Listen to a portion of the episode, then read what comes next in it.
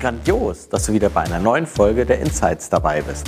Mein Name ist Jubin Rahimi und heute geht es um das Thema, wie du deine Customer Experience perfekt aufsetzen kannst anhand von 10 wertvollen Tipps. Customer Experience ist das Thema schlechthin. Wie kannst du aber diese Customer Experience in deinen Kanälen und in deiner Organisation gut einführen, ohne im ersten Schritt das Rad total groß und neu zu drehen? Gar nicht. Aber wir haben zehn Tipps, wovon der ein oder andere Tipp sicherlich mega schnell für dich umzusetzen ist und der andere braucht ein bisschen mehr Zeit. Tipp Nummer eins: Die benutzerfreundliche Website. Das ist eigentlich der No-Brainer. Du brauchst eine Webseite, die benutzerfreundlich ist, die einfach zu bedienen ist, die mobil sowie auch auf dem iPad oder auf dem Desktop gut funktioniert und die Prozesse, die du dort mit dem Kunden und Interessenten durchlebst, erstmal einfach abwickeln kannst. Der klingt natürlich relativ einfach, ist es aber nicht, denn es sind die Details. Denk dran, du musst das Ganze immer wieder analysieren. Denke nicht von dir aus, sondern von deinen Kunden und analysiere diese Zahlen, die Bewegungen mit Web Analytics auf deiner Seite. Daraus machst du Erkenntnisse, erschließt du Erkenntnisse und die setzt du wieder um und schaust, ob du es dann auch richtig verstanden hast und es jetzt besser ist. Klingt einfach, aber Top Nummer eins ist die Basis für definitiv fast alles, was jetzt kommt. Top Nummer zwei. Wenn du an die Webseite denkst, ist es ein Kanal. Wenn du ein Händler bist und du hast Ladengeschäfte, verwebe das Ganze. Wenn du ein Hersteller bist oder ein B2B-Unternehmen, wie sind deine Außendienstmitarbeiter auch mit der Webseite, mit deinem Shop verbunden? Gibt es da einen Link aus Kundenperspektive? Kann ich ein Angebot anfordern, was dann auch bei meinem Betreuer ankommt? Oder kann ich einen Warenkorb, den ich gefüllt habe, online auch mit in den Laden nehmen? Diese Prozesse sind teilweise recht zügig auch umzusetzen mit kleinen Veränderungen im Markt. Aber diese Prozesse sind essentiell, damit du nach vorne hin nochmal ein ganz anderes Gefühl bekommst. Wie schön ist es, wenn ich als Kunde sage, ich brauche irgendwas richtig schnell und ich will diese Schuhe nun haben und ich kann sie mir direkt auch in der Filiale ähm, holen und ich muss erstmal nicht in zwei, drei Filialen reingehen, haben sie in meiner Größe da und ich muss nicht irgendwo hinten in die dunkelste Ecke gehen, um dann so eine Bestellung abzuholen, wie bei dem einen oder anderen Bauhaus, sondern ich werde herzlich empfangen mit Online-Bestellung hier. Wir holen sie dir, zieh noch einen Kaffee. Ganz andere Story, gleicher Prozess. Das sind die Kleinigkeiten, die dann noch extrem viel ausmachen. Die Kleinigkeiten aus der Sicht eines Prozessingenieurs. Das sind die wirklich essentiellen Unterschiede für den Kunden. Top 3. Wenn wir schon über Filiale und auch das, das Digitale sprechen, ist es ein schneller, effizienter Kundenservice. Ich habe gerade eben über das Abholen gesprochen. Aber wie ist die Retoure? Ist diese Retoure auch einfach abzuwickeln oder ist das ein Hassel? Wie ist es, wenn ich, ich sag mal, eine zwei Meter lange Leiste bestelle, die dann zu mir ankommt, 4,99 Euro Versandkosten, in Summe vielleicht 30 Euro oder 40 Euro gekostet hat aber eine Retoure kostet mich 20 Euro, weil es ein Standardmaß nicht mehr ein Standardmaß ist, kaufe ich dann nochmal? Nee, ich behalte es. Ich werde da aber wahrscheinlich nicht mehr kaufen. Ich werde nochmal überlegen, wie mache ich das das nächste Mal. Diese Firma wird es nicht mehr sein. Und diese entsprechenden Services, die du anbietest, diese Services, die ein Must sind, gesetzlich vorgeschrieben, macht der Markt so, aber auch Services, die du neu entwickelst, sind essentiell, um für dich entsprechend dich abzugrenzen. Da kommen wir auch zum Top 4. Top 4 ist empathischer Kundenservice. Ich hatte schon geteasert mit, ich habe eine Retour oder ich kann es auch in der Filiale abholen. Aber wie schön ist es, wenn ich diese Services einfach auch noch ganz anders verpacke. Es kommt ja nicht immer darauf an, was nun wirklich prozedural das, das Thema ist, sondern wie ich es mache, wie ich es verkaufe, wie ich dem Kunden begegne. Und da einfach das Beispiel, wenn ich eine Retoure habe, die zurückzuschicken, ohne dass groß nachgefragt wird und dann entsprechend ersetzt wird. Immer gerade wir Deutschen sagen dann, da ist aber Tür und Tor offen für die Betrüger. Stimmt, das ist da einfacher. Oder das ist nicht effizient, da verschenken wir Geld. Ja, in dem einen oder anderen Fall mag das so sein. Aber die anderen Kunden, die kommen immer wieder. Und das wiegt fast immer das Ganze auf. Und wenn du siehst, da gibt es den einen oder anderen Betrüger dabei, dann guckst du, dass du diese einzelne Person ausschließt. Das ist machbar, nicht immer machbar. Fokussiere dich auf das Gute und die paar schlechten werden immer da sein. Vergessen, Krönchen zurechtrücken, weitermachen. Fünftens, wenn ich etwas im Shop anbiete und ich sage, es ist verfügbar, dann sollte es verfügbar sein. Falls es doch nicht der Fall ist, dann transportiere diesen Zustand aktiv an den Kunden. Wenn du die Bestellung hast, freue ich mich drauf. Wenn ich sage, es ist morgen da, guck, dass es morgen auch da ist. Oder sage, es ist ein bis zwei Tage da oder es ist häufiger eher mal ein Tag als zwei Tage da. Übererfülle das, was du versprichst. Und schau, wenn du gerade im Dropshipping bist, bist du abhängig auch von anderen. Wenn ich dann einen Kunde habe, der viele Bestellungen tätigt oder in einer Bestellung viele Artikel, die dann aus verschiedenen Läger geschickt werden, habe ich nicht ein Paket, sondern drei, vier, fünf. Auch immer Annahmethema, eventuell dann zum Kiosk, Packstation, wo auch immer hinfahren, um diese Produkte dann wieder entgegenzunehmen. Schaut, dass dieser Prozess auch einfach rund läuft. Denn nichts ist schlimmer, als man freut sich, sagt, ja, ich habe es bestellt, der Preis ist gut, das Produkt, da freue ich mich drauf und es kommt nicht oder es ist doch ausverkauft. Das Witzige daran ist, der Zustand ist vor dieser Entscheidung und nach der Information genau der gleiche. Der sachliche Zustand. Die Stimmungslage ist aber von normal auf einmal zu ganz, ganz schlecht. Das ist ungefähr so, als wenn du deinem Kind sagst, hier hast du 10 Euro und eine Minute später sagst, nehme ich die wieder weg. da hast du echt Stimmung im Haus, bei de facto in dem gleichen Zustand. Top 6. Die Kundenbedürfnisse ändern sich sehr, sehr schnell. Wir bekommen das teilweise nicht mit, weil es auch einfach in unserer Bubble sich nicht so stark verändert. Aber es kommen Bubbles mit.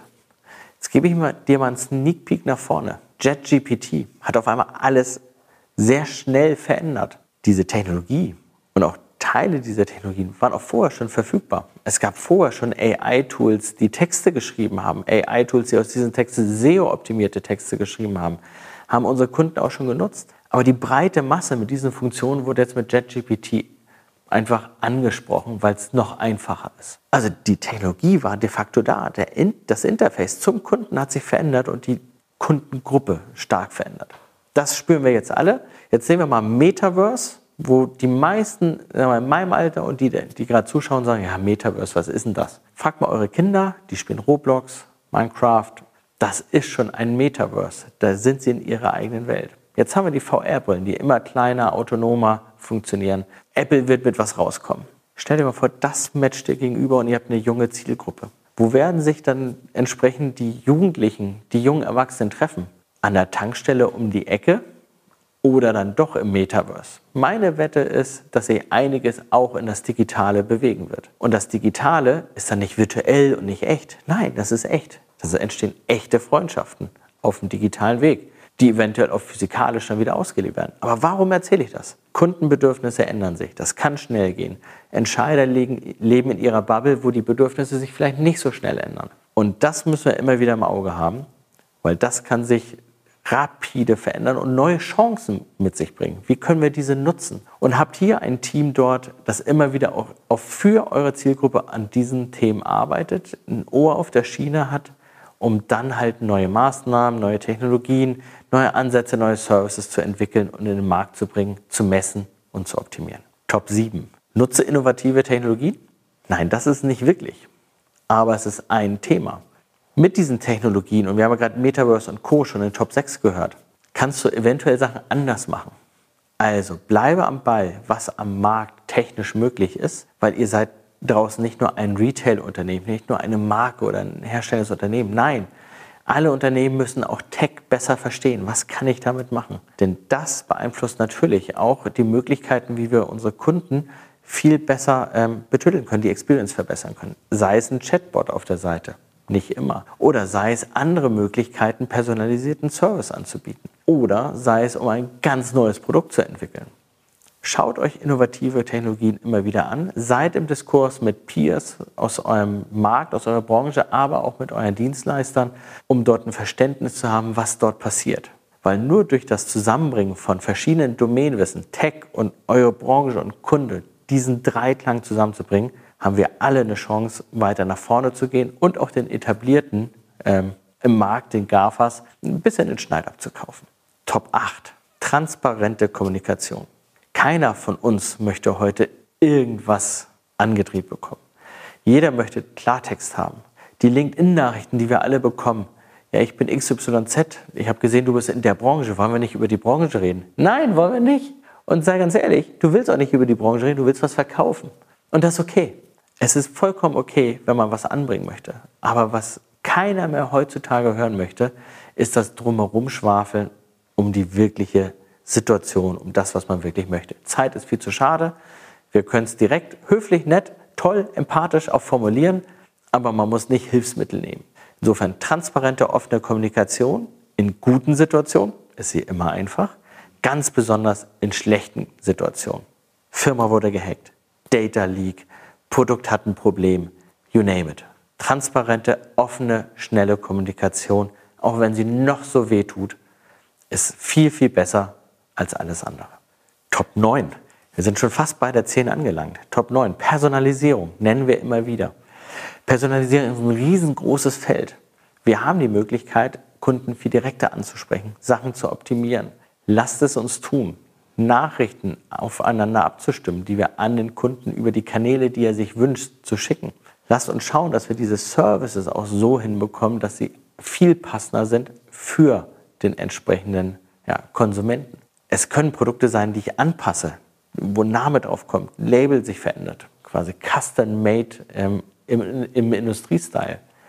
Kann auch sein, dass ich einfach nur die Webseite anpasse und mal im ersten Schritt überlege, über welche Kanäle kommen die Personen rein, was ist deren Thema und mich dann halt auch von der Webseite her personalisierter an diese Person wende. Es geht mit kleinen Möglichkeiten los, aber eigentlich ist es ein ganz großes Mindset-Thema. Denn man muss wegkommen von, ich versuche etwas zu standardisieren und eine möglichst gute, große Gruppe, die mir hohen Deckungsbeitrag bringt, ähm, rauszudefinieren zu, ich entwickle ganz viele kleine Komponenten, Target Groups, Ideen, Ansätze, die ich aber hochautomatisiert ausspiele. Und dieses hochautomatisiert Ausspielen, dafür ist natürlich Technik wichtig, dafür ist KI wichtig und schlussendlich ist das aber der Mehrwert, den wir dann halt auch unseren Konsumenten geben können, weil es dann noch einen Ticken besser ist, als wenn ich versuche, alles mit einer Standardklappe zu erschlagen. Last but not least 10. Feedback.